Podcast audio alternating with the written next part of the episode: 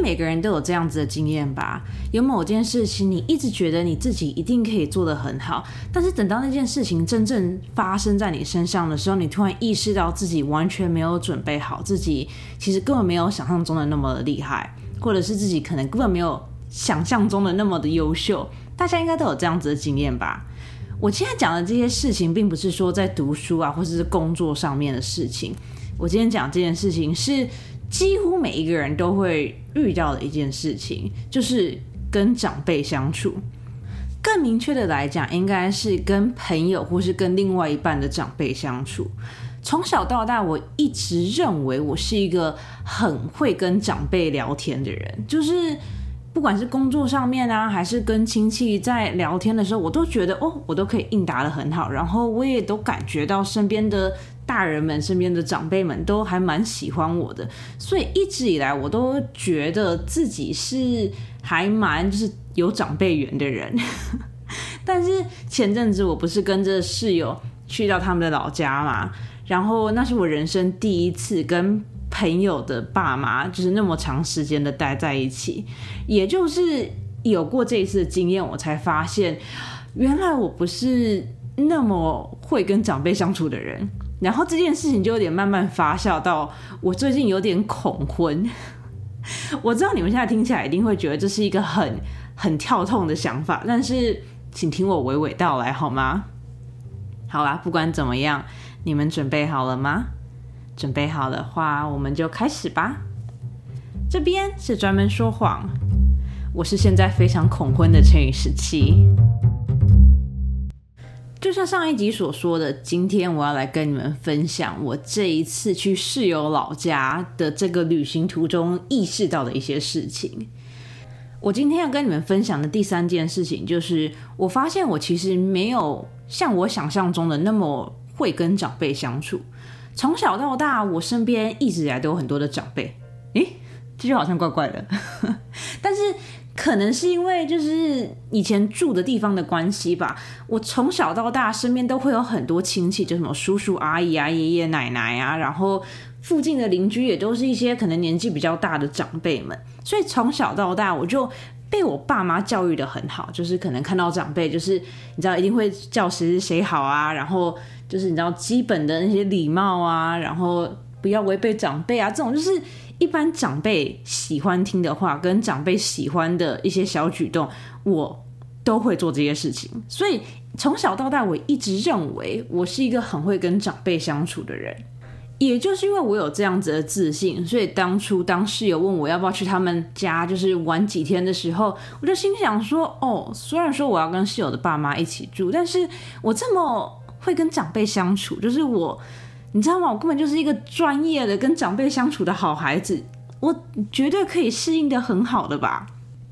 结果当我到了那边以后，我发现其实事情没有那么的简单。不得不说，我这一次去室友他们家待了两个礼拜，前面三四天吧，前面三四天我真的过得很开心，然后我也感觉到室友的爸妈非常非常的喜欢我，你知道吗？因为我觉得跟长辈相处就是你嘴巴要甜，然后你要做很多小小贴心的举动，就是可能就叫阿姨好啊，叔叔好啊，然后就是主动帮忙啊，主动收拾东西啊，主动洗碗啊，主动把椅子。放回去原来的位置，你知道，就是这种贴心的小举动，就是从小到大我就一直被我爸妈教育，所以我一直以为我可以做的很好。然后你知道，也跟我预想中的前面三四天真的过得很棒。室友的爸妈超级超级喜欢我，就是每一天都问我说：“这时期你饿不饿？要不要帮你准备东西吃？”然后你知道，就每天就吃的很丰盛。如果你想要知道关于吃的很丰盛这件事情的话，欢迎你去听我上一集。我对，好，那是另外一个故事。就是如果你有兴趣的话，你可以去听一下上一集。就是有的时候吃的太丰盛，好像也不是什么好事。好，但是你知道，总而言之，我当我一去到室友他们家的时候，我就可以完全感觉到室友的爸妈很喜欢我。然后我也觉得室友的爸妈很好，因为就是你知道是和蔼可亲的，然后都是笑笑的，然后所有事情就是啊，我跟你讲。真的就是你想象中那种完美的朋友的爸妈的那种形象，就是你知道爸爸妈妈都长得很漂亮啊，然后都很和蔼可亲啊，家里都收拾的一尘不染啊，就是你知道一切都很棒。好，就这样子，我们很开心的过了前面的三四天。等到第五天的时候，我突然觉得就是好像有点压力，因为我发现，在室友他们家真的过得太轻松、太舒服了。你们知道吗？室友回到他们家，他是完全什么事都不做，然后就整天躺在沙发上面，然后就是时间到的时候，他爸妈就会准备好东西让他吃，然后他弟也是这样子的生活模式。所以一开始去的时候，虽然说我很积极的想要帮忙，就是叔叔阿姨的一些忙，但是他们就跟我讲说不要，然后就叫我在那边坐着就好了。然后我就有点慢慢慢慢的就是你知道变得懒惰了。你知道吗？就是如果当别人跟你讲说你去那边坐着看电视就好了，那你知道你也不能违背长辈嘛，所以你就很自然而然的就去坐在那边看电视。然后反正就到第四天还第五天的时候吧，我就突然意识到，就是哎，我虽然说是客人，但是这样子好像有点太废了，所以我就开始很积极的想要你知道帮助叔叔阿姨，就不管是收东西也好啊，或者是洗碗也好啊，就是甚至倒水、遛狗什么，我就觉得就是。你知道，只要是我能做的，我都想要帮忙。于是呢，我就开始很主动的帮忙叔叔阿姨做家事。然后可能是叔叔阿姨意识到，就是千羽时期好像做家事还蛮还蛮溜的，还蛮还蛮贤惠的。可以用贤惠来形容吗？我其实也没有做很多事情，但是我就是有开始就是努力的想要帮忙。所以可能室友的爸妈就意识到说，哎，千羽时期好像是可以可以请他帮忙的人。于是呢，就开启了很多，就是你知道吗？我还这边要怎么样用比较比较好一点的字来讲？但是反正我就是开始做了很多室友跟室友他弟完全不会做的事情，譬如说帮忙洗衣服，然后帮忙收拾那吃过的餐具，帮忙洗碗，然后帮忙切水果，然后帮忙遛狗，反正就是很多小小的事情，我就开始帮忙做。然后我其实并不是要抱怨，就是我在帮室友的爸妈做家事这件事情，因为我觉得你知道吗？我是去他们家白吃白喝白住两个礼拜，我觉得就是付出一点劳力也是正常的。但是呢，就是你知道一开始我会觉得还好，但是到后来就是旅行要结束了最后几天，我就突然觉得你知道吗？就是阿姨跟叔叔的爱好沉重哦。我在这边大概的跟你们简单的介绍一下室友的爸妈。室友的爸妈都是那一种高知识分子，然后也是那一种就是很注重家庭教育的人。所以其实室友的爸妈是真的是对养小孩这件事情非常非常努力跟非常非常上心的。就是他们觉得就是不能吃任何素食食品啊，然后一天三餐要均衡啊，你知道就是基本那个食物的金字塔每一餐都要你知道积极的摄取，然后。他们家一天水果可以吃到三种以上，然后水果用的像小山一样，你知道，就是每个人一人一份这样子。然后就是室友爸妈的手艺也是非常的好，就是你知道，所有你能想到的大菜，我这边讲大菜是那种自己做烧麦，自己做珍珠丸子，自己做龙虾，自己做鲑鱼，然后自己做什么排骨，就是炖汤什么的，就是室友的爸妈全部都会做。而且在我们去的这个旅程途中，室友的爸妈真的是把他们所有的拿手好菜就全部都做出来了。然后呢，好，反正关于室友爸妈的介绍就大概是这样子。然后呢，你知道吗？就是身为一个嘴巴很甜的人，然后又是寄人篱下的人，我当然就是只要看到我觉得很厉害的菜，就是一定要大力的称赞嘛。于是呢，我就在好像是我们去的第二天吧，室友的妈妈就做了珍珠丸子。然后其实对于我来讲，我觉得我一直觉得珍珠丸子是一道还蛮麻烦的料理的，就是你要先泡糯米，然后你要用一些绞肉，然后什么有的没有的，就是对于我来讲，我觉得珍珠丸子是一道大菜。所以当我看到。那一天晚餐有珍珠丸子，而且还是叔叔跟阿姨从你知道一块肉，然后自己把它剁成绞肉，然后自己就是做整，反正就从哪都是自己一手包办的时候，我当然是极力的称赞嘛。我就说哇，阿姨好厉害哦，哇，叔叔你这刀工真的很好，就是怎么可以做的这么好吃，比我在外面吃到的东西还要好吃，你知道吗？就是这种长辈会喜欢听的话，我就讲了很多。可能是叔叔阿姨真的。很久没有被称赞了吧？接下来他们就是每天晚上都越来越卖力的开始做了很多，就是 我从来没有想过可以自己在家里面做的一些菜。就是你们能想象怎么可能会有一个正常的家庭晚上又有龙虾又有排骨，然后还有就是一个像山一样的西瓜，而且西瓜还切的超级漂亮，然后西瓜旁边的配菜竟然是芒果，就是这是一餐的量哎！你们你们这你们知道当我看到那个餐桌的时候，我有多么的惊讶吗？这件事情在我们家根本不可能发生啊！应该讲说这件事情在一般的家庭都不可能发生吧？怎么可能有人晚上又吃龙虾又吃排骨，然后还吃一整个西瓜跟四五颗芒果？就是，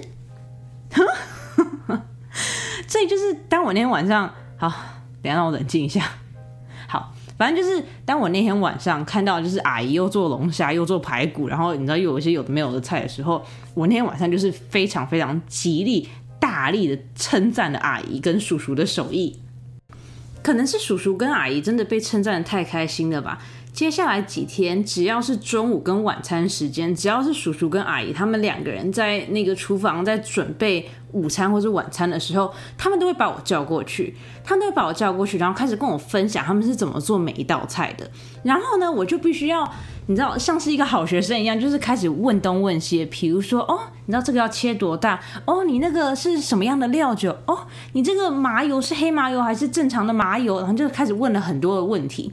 然后当我问越多问题，叔叔跟阿姨就越开心。于是我在厨房的时间就越来越长。就是一开始他们本来只是叫我过去，你知道，就是你知道可能学一下那排骨怎么腌啊，或是排骨要烤几度啊，你知道，就是这种很简单的事情。到后来，我真的是从头站到尾。阿姨他们每一天都是四五个菜起跳的，我就在那个厨房，就像法战一样，就是看着他们在做那四五道菜。而且我真的就是站在那边，然后问问题而已。他们也不让我帮忙，就是洗菜也不让我洗，然后也不让我切菜。我就真的就是站在那边，我就是站在厨房的角落，看着叔叔跟阿姨准备晚餐，然后问一些就是我根本不 care 的问题。然后你知道，就是好，反正就某方面来讲，我就开始觉得自己像那边罚站就对了。然后我跟你讲这件事情，我就觉得你知道吗？可能是叔叔跟阿姨他们真的，你知道家里的小孩如果都不是那么的对料理有兴趣的话，就是今天突然来一个小朋友，然后他你知道每天都称赞你做的很好吃，我完全能理解，就是为什么他们会那么积极的想要把他们的好手艺传承给我。我觉得这是没有问题的。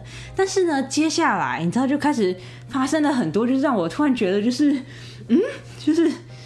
阿姨跟叔叔的爱真的好沉重的一些事情，譬如说，我跟室友的年纪是差不多的，然后我们两个就是对于一般人来讲，应该都已经处于在就是已经差不多可以准备要结婚的年纪了，就是你知道吗？就是已经二十中后的那个那个年纪。于是呢，你知道，就是当我跟叔叔阿姨开始混的比较好了以后，他们理所当然就开始问我说啊。你知道就是感情状态怎么样啊？有没有想要结婚啊？有没有想要生小孩呀？家里的爸妈是怎么想的啊？你以后结婚以后要住在哪里呀？你以后想要找的人是哪一类型的人啊？然后以后结了婚以后，你是想要继续工作，还是想要在家里带小孩啊？你知道吗？就开始出现了只有过年才会出现的长辈的机关枪式的提问。然后我跟你讲，这些问题对我来讲都是小 case。你知道，我就觉得。这个问题我平常就在被问了，所以这些问题对我来讲不是什么太大的事情。但是呢，让我万万没有想到的事情是，叔叔跟阿姨好像真的太喜欢我了，他们就开始问我说，我有没有兴趣，就是搬离家之后搬到其他的地方去。叔叔跟阿姨开始跟我分享，他们家附近有哪些房子最近开始在卖，或是有哪片地最近有可以买。他们就想要买一整片很大的地，然后在那片很大的地上面盖很多的小房子。这样以后他们的小孩如果结了婚以后，想要带孙子回去住的话，也完完全全就是你知道有很大的空间可以让小孩子在那边玩。然后叔叔跟阿姨。就拿出了他们之前跟开发商讨论出来的那个建设图，然后他就开始跟我分享他们以前房子的构造是想要怎么样盖，要盖几层楼，然后那个格局是要怎么样做，然后要盖网球场跟羽球场。你知道吗？当我听到这些故事的时候，我就有点害怕，因为我不知道室友的爸妈是，就是你知道家境，我不知道室友的家境这么的好。于是呢，我就去网络上查了一下那附近的价钱，虽然说没有很贵，但是当我看到那个设计的那个蓝图的时候，我完完全全就是吓到了。然后呢，我一开始你知道，就是想说，哦，有可能就是叔叔跟阿姨他们平常都没有人可以分享这些事情，然后这样刚好有一个小朋友来，他就可以分享一下。我本来以为真的是这样子，就我本来以为那只是一个晚上的话题。殊不知，接下来几天，只要我们有出去玩，只要我们有开车出去，叔叔跟阿姨都会特别绕路，绕到一些就是你知道，真的是人就是完全没有人的空地，就是你放眼望过去，那一就是一整片的平地，就是完完全全没有任何开发，就是一片的草。叔叔跟阿姨就开始跟我讲说：“哦，陈时期，你知道吗？前阵子我们有个同事在这边买了这片地，他现在买了一个 acre。”也就是中文的一个音母，然后他就开始跟我分享说：“哦，如果你有兴趣的话，叔叔跟阿姨可以去帮你问一下，现在最近的那个行情怎么样啊？然后你知道，如果像你们年轻人，如果你想要搬到这边，然后不想要自己重新盖房子的话，这边也有开发商最近在招标，就是有些预售屋，你也可以参考一下。”叔叔跟阿姨非常非常积极的开始跟我推销他们那边的房子，然后我就心想说：“。”什么状态？就是我为什么要搬到那边去？虽然说那边是一个就是地很便宜的地方，但是我 我真的不懂我为什么要搬过去，然后我也不懂为什么叔叔跟阿姨要开始跟我极力的推销那边的房子。但是你知道吗？就是身为一个有家教的小孩，身为一个你知道就是懂得长辈喜欢听什么的小孩。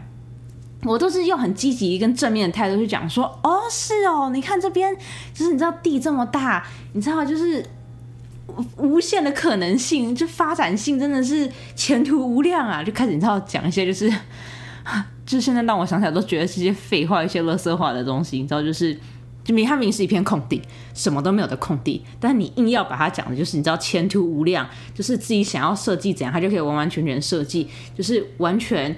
可以按照自己喜欢的 style 去发展，真是一个太完美的梦想开始的地方。你知道，就开始讲一些这种没有有的没有的废话。然后呢，你知道吗？就是可能叔叔跟阿姨就是很喜欢听这些废话，就是真的。接下来就是从他们跟我开始分享，他们附近就是有人可以买地的那一天开始。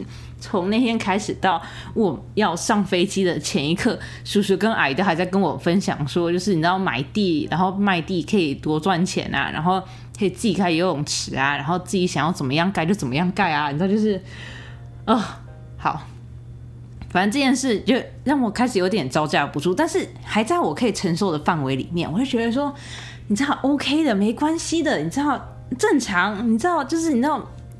他们住在那种地广人稀的地方，你知道，就是想法就跟我们有点不太一样，就是我们看的东西不太一样。OK，合理正常。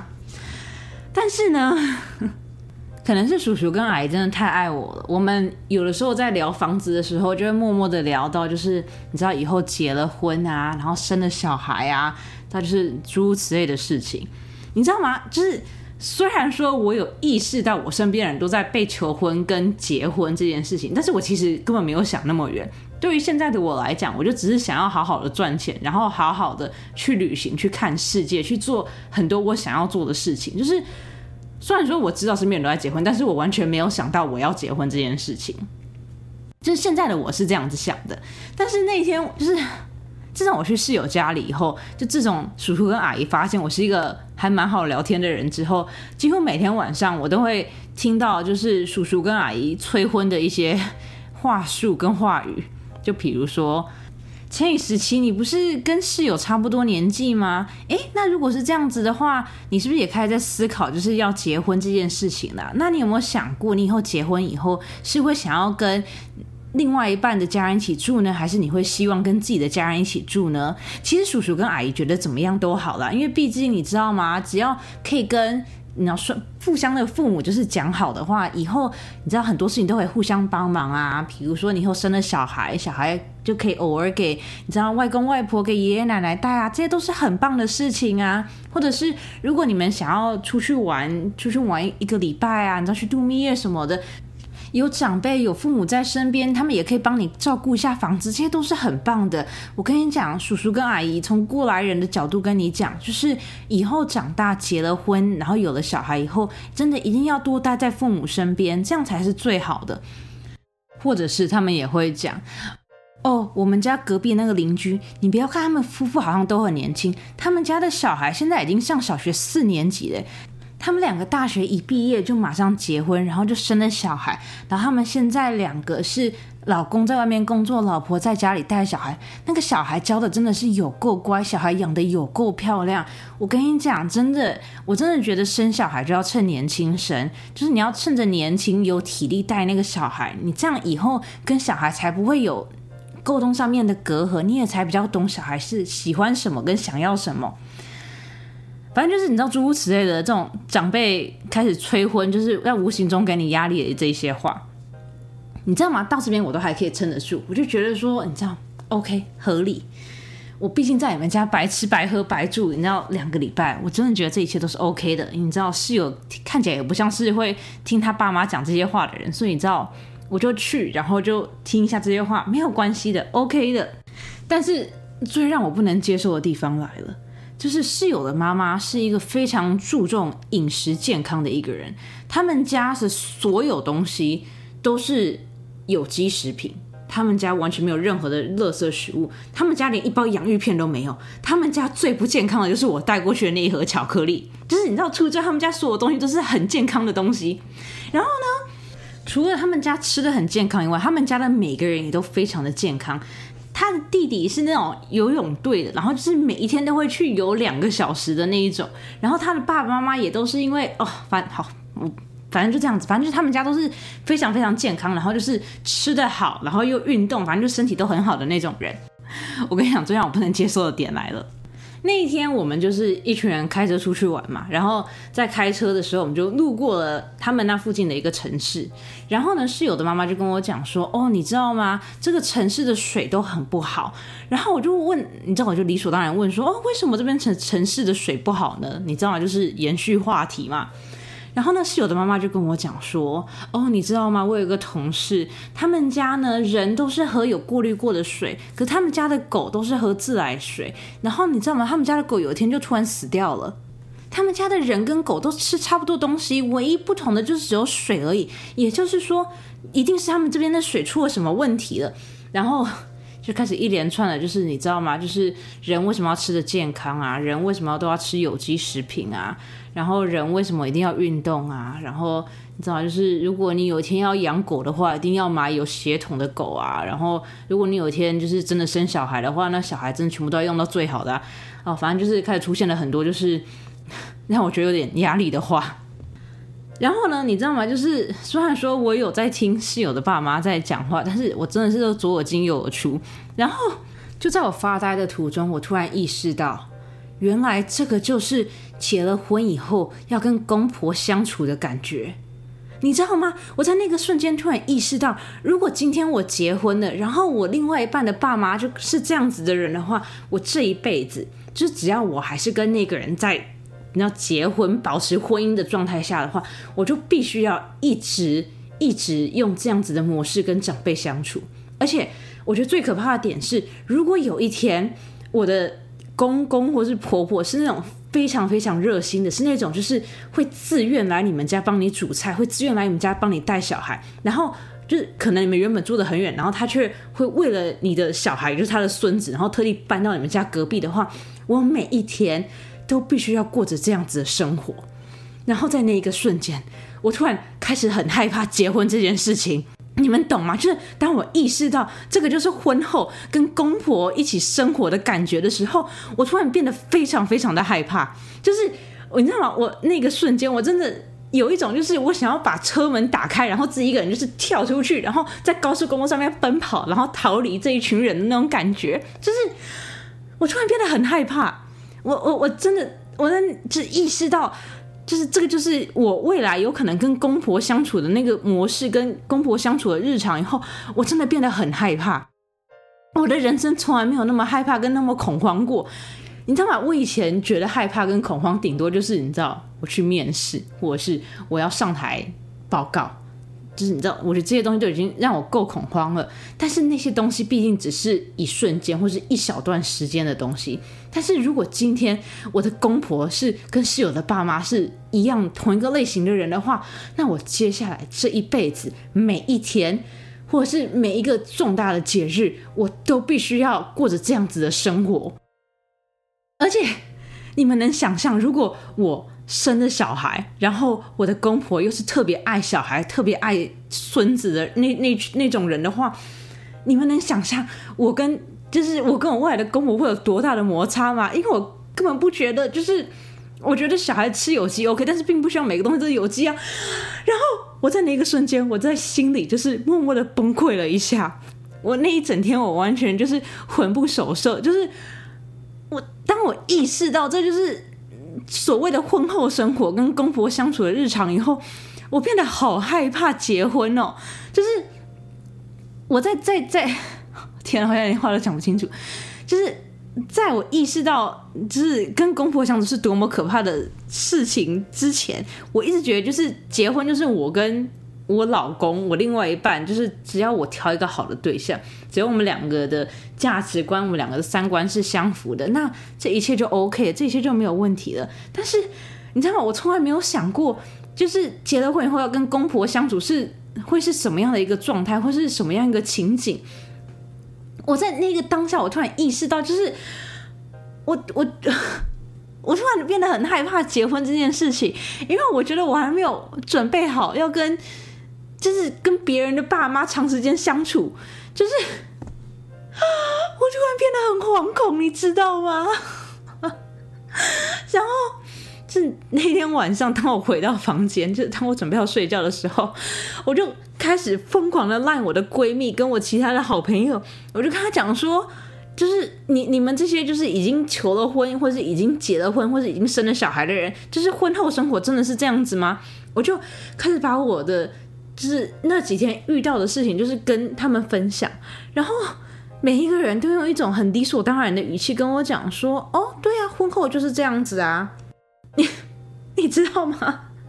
当我看到我朋友们的那个讯息的时候，我有多害怕吗？我有个朋友甚至还跟我讲说：“哦，就是他觉得。”室友的爸妈其实还好啊，就是他自己本人的爸妈是那种中午一定要吃完饭后一定要睡午觉，然后每天吃完饭后一定会全家去家里附近就是走三十分钟的那种健康的家庭，然后你知道每天就是不能熬夜啊，然后。你知道晚上十一点全家熄灯睡觉，早上六点全部起来做早操的那一种啊，然后吃饭永远都是五菜一汤，就连早餐也是这样子。然后你知道，如果逢年过节是会提前一个礼拜去年货大街买一些干货，然后开始炖汤的那种。我跟你讲，当我听到、当我看到那个讯息的时候，我、我、我、我真的，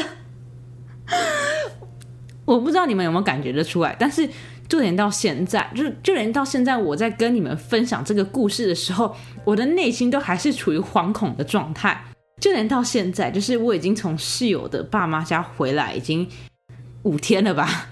我到现在就连就是只要想想，都还是觉得很害怕。然后那一天，就是在飞机上，当我跟室友就是从，当我跟室友就是坐在飞机上面，要从他们老家回到加州的时候。在飞机上，我就跟室友讲说，接下来几个礼拜我可能都要回家一下。然后室友就问我说，为什么我要突然回家那么久？我就跟室友讲说，因为我想要回家体验一下我们家庭的温暖。我真的是，我啊，我老天爷啊，真是让我冷静一下。就现在广大的听众们。我不知道，我不知道有多少人是结了婚，或者是有多少人现在是跟公婆同住的。但是 我想要听，就是跟公婆同住真的是这样子的情景吗？就是就开始要每天就是都要讲好听的话，然后不管公婆说什么都不能违抗。然后 我想要听你们婚后的生活，我想要听你们跟公婆相处的生活，我想要知道室友的爸妈到底是。好的公婆还是不好的公婆？就是我想要知道现在正常的公婆到底是什么样的情况，因为我完完全全没有办法想象的想象出来任何的，就是 啊，我好累啊，我好热哦，我我我觉得我会这么的惊讶，是因为从小到大我爸妈就是那一种就任何东西都是很随性的人，就是哦，今天你们想要生小孩就想要生小孩啊，今天你不想结婚那就不要结婚啊，今天你想搬去这边住那就搬去这边住哦，今天你就是希望我帮你带小孩，就是啊，我为什么帮你带小孩？就是我爸妈是那种很很自由，然后不会给我任何的压力的，就是就连到现在，就是我爸妈完全没有问我说我有没有想要结婚，或是我什么时候想要结婚这种话，所以。通常就是逢年过节被问的时候，我就是我就会给一个很很官方的答案，就比如说就是哦，我觉得就顺其自然啊这种话。然后通常就是当我讲出哦顺其自然的话，就是我爸妈也通常会进来帮我挡一下，就是这种你知道亲戚长辈喜欢问的问题。但是呢，就是我从来没有意识到，就是 要跟另外一个人结婚，然后跟。另外一个人的家庭就是变成家人，是一件多么困难或是多么可怕的事情。就是 我从来没有意识到这件事情，然后我也没有想到，就是 我从来都 等下让我让我重新让我重新组织一下我想要讲的话。应该讲说，就是用比较专业跟比较。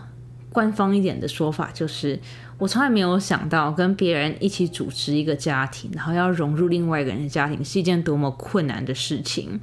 我一直以为我的原生家庭是一个很正常的家庭，但殊不知，就是你知道，听完别人的故事，然后跟体验完室友爸妈家的一些家庭生活以后，我发现我爸妈是一个非常非常好相处的爸妈，就是。我我我现在想要知道，我你知道吗？我现在我现在完全没有要结婚哦。就是我虽然说我身边人都在结婚，但是我完全没有要结婚哦。就是就是现在的我开始感到恐惧，婚姻是一件正常的事情吗？还是是我自己想太多了？就是其实结婚跟公婆一起住，或是有公婆这件事根本不是这么可怕的事情。就是我想要知道你们的回答，我想要知道是不是我朋友在吓我？因为如果。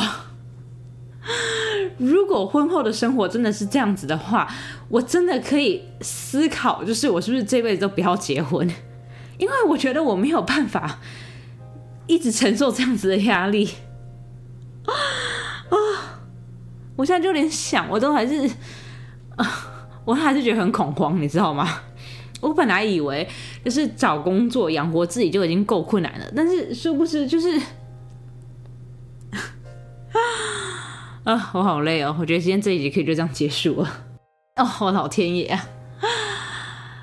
你知道吗？就是我现在是真的很害怕结婚这件事情。然后我在去室友家之前，我从来没有害怕结婚这件事情。也就是，你知道吗？我一直觉得结婚就是哦，我挑对老公，我挑对另外一半就好了。就是我挑对老公，然后小孩教育的好，然后。我把自己的家里，你知道，收拾成我喜欢的样子。我本来以为这样子就好了，但是我现在突然意识到，我过去一直忽略了有公婆、有亲戚、有另外一半家庭的这些问题。然后就是当我现在静下心来开始想了以后，我就是很可怕，非常的可怕，超级世界无敌可怕的。然后啊。对，反正呢，就是我想要跟你们分享第三件事情，就是去了室友家住了两个礼拜以后，现在的我非常的恐婚，我也很害怕生小孩。我现我会怕生小孩，并不是因为我担心，就是哦，以后小孩可能会教不好还是怎么样的。我现在担心生小孩，是因为我我实在不想要像连续剧里面的那种剧情，就是可能你知道。我小孩生不出来，然后我想要剖腹产，然后婆婆在外面拉着我老公，跟我老公讲说，绝对不可以让趁孕时期剖腹生小孩，因为剖腹生下来的小孩没有那么聪明。我跟你讲，你们不要以为这件事情是假的，这件事情我真实的从我朋友的口中听到，然后连续剧上面也有演，所以我跟你讲，虽然现在你们听起来好像是很荒谬，但是我真的相信，真的会有长辈讲出这样子的话，然后。你们能想象吗？就是就连生小孩这件事情都可以被这样如此的干扰了。等我小孩生出来了，如果一开始生了一个儿子，然后万一长辈跟我讲说，哦，他们比较喜欢孙女，那我还在拼一个孙女，或者我一开始生了一个女儿，然后长辈讲说，哦，如果不生一个小孩的话，他们家没有办法传宗接代，那我要再拼一个儿子，就是，Oh my god！而且我跟你讲哦，生小孩是另外一件事情，养小孩又是另外一件事情了。他们小小的时候要去哪里读书，要送什么样的学校，要送什么样的才艺，要送什么样的运动，我跟你讲，室友他爸妈。非常非常注重运动这一块。我刚刚不是讲说他弟弟游泳吗？据说室友从小也是游泳，然后什么篮球，然后足球，就是所有就是你听到是健康的运动，室友都做了。你知道吗？就是你们能想象以后如果我生的小孩，然后我就是跟我老公讲说，哦，我觉得小孩就送公立学校就好了。然后室友的。不是室友，天哪！不是室友爸妈讲室友爸妈讲太多了。我和老公的爸妈跟我讲说，不行，小孩就是要送私立的，然后就开始跟我讲说，小孩要报游泳班，然后小孩子你知道，就是一定要学会讲中文，所以要报那什么中文课，要送去中文学校。然后你知道吗？就是现在哦，老天爷啊！我现在光是想就很害怕啊！我觉得压力好大哦，你知道吗？就是自从我意识到结了婚会是这么可怕的那个状态以后，我突然瞬间理解为什么现在有这么多的年轻人，他们选择不婚，然后不生小孩。就是我完完全全认同他们的观点，因为啊，我的老天爷啊，啊，人生真的好可怕，好难哦。我本来以为就是我把我自己养好，然后就是努力找到一个好的另外一半就好了。但是事情远远的没有那么的简单啊！啊！我觉得我今天这一集就是贩卖焦虑。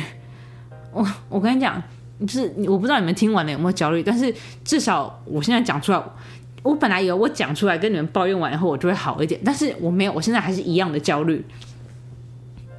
啊！我老天爷啊！啊，好，对我现在已经我不知道该讲些什么了。好，我冷静下来了。我刚刚就是休息一段时间，让自己的情绪平复一下，因为我想说还是要好好的做结尾。但是，好，总之呢，就是我 我去室友家的这两个礼拜，我就是体验到了未来如果跟公婆同住，或是逢年过节要去住公婆家的生活，我觉得很害怕。就是公婆太爱我不是一件好事情，公婆不爱我也不是一件好事情。我瞬间不知道我到底希望公婆怎么样对我，就是这是一件很可怕的事情。然后呢，就是你知道，从意识到这就是跟公婆同住的生活到现在这一段期间，我异常的庆幸我的现在并没有准备要结婚，然后也没有可能被求婚，就是。我跟结婚，我跟婚姻，我还有一段很长的距离。我从来没有这么开心过，因为好在这边，我再跟你们分享另外一件事情好了。我前面不是有讲说，我身边的朋友不是求婚、被求婚、结了婚、准备要生小孩、已经生了小孩，就是我身边的人，就是各种各样的人生阶段，就是好，反正我身边各式各样的人都有。然后他们每个人都在不同的人生阶段。然后呢？我之前，我好几个月前，我不是有跟你们分享说，我有一个朋友，他要准备求婚这件事情吗？哦，白了喂，我那个朋友求婚成功了，所以在这边先恭喜他，就是拍手拍手拍手拍手，很棒。对他就是现在已经有一个未婚妻了，所以很棒，恭喜他。对，好，就是一开始，当我听到我身边的朋友都在求婚或是被求婚的时候，我其实有点焦虑，我就心想说，哇。身边人都在结婚，然后但是我离结婚这一件事情还有很长的一段距离，我是不是应该开始担心？我是不是应该要开始积极的思考，我要怎么样才可以结婚这件事情？就是我我认真的焦虑了一段时间，因为就像我之前讲的，就是不知道为什么在疫情期间，大家要么就是闪婚，要么就是突然找到另外一半，要么就是突然之间就是跟另外一半分手，就是好像只有我就是。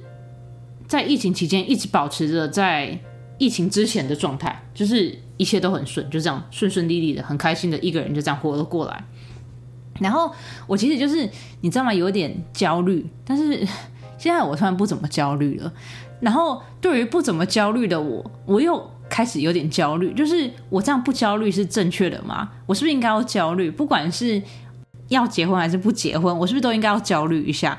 就现在的我突然觉得人。就是一个人生活真的很棒，然后我完全不懂为什么要结婚。我就会觉得一个人很棒啊，你自己赚的钱自己花，你自己想要什么就自己买什么，你想要去哪就去哪里。你今天不爽这份工作，你就辞职，然后去找下一份工作，完全不会有任何人跟你讲说啊，宝贝，你怎么可以现在辞职呢？如果你现在辞职的话，我们两个人的结婚基金怎么办？小孩子的学费怎么办？我们的房贷、我们的车贷怎么办？我跟你讲，我们今天这一集的结尾，今天这一节结论就是单身很棒，单身万岁，一个人是世界上最美好的状态。好，这就是我们今天的结论。我已经不想再讲了，就是一个人真的很棒啊！人生真的好辛苦哦，真的是啊。好吧，我觉得今天这集有点太长了。然后你知道吗？就是前面就是可能太激动，我现在好累哦。我真的觉得一个人很棒，然后如果可以的话，我想要再继续享受这种自由自在的，你知道，随心所欲的生活，在生活再享受久一点。我觉得我有一天一定会结婚啊，但是就是 在是真的被求婚以前，我觉得觉得就是好好过自己的生活，然后不要再自己吓自己了。对，这就是我的结论啊。好了，反正今天这里就这样子好了，好累哦。好激动啊，好可怕哦！希望今天这集没有吓到你们，希望今天这集没有吓到所有还没有结婚的听众，然后希望今天这一集可以受到很多就是已婚的听众的一些反馈。我知道你们存在，嗯，我知道。好啊，就跟往常一样，如果你对今天这集有什么想法，或是有什么想要跟我分享的事的话，欢迎你去我的 IG 或是 FB Professional Liar 点 X 十七。去那边留言给我，跟我分享。如果你现在刚好在 Apple Podcast 或是 Mixer Box 上面收听的话，也欢迎你去底下的留言区那边留言给我，告诉我你的想法哦。好啊，我们今天这一集非常激动的一集就到这边吧。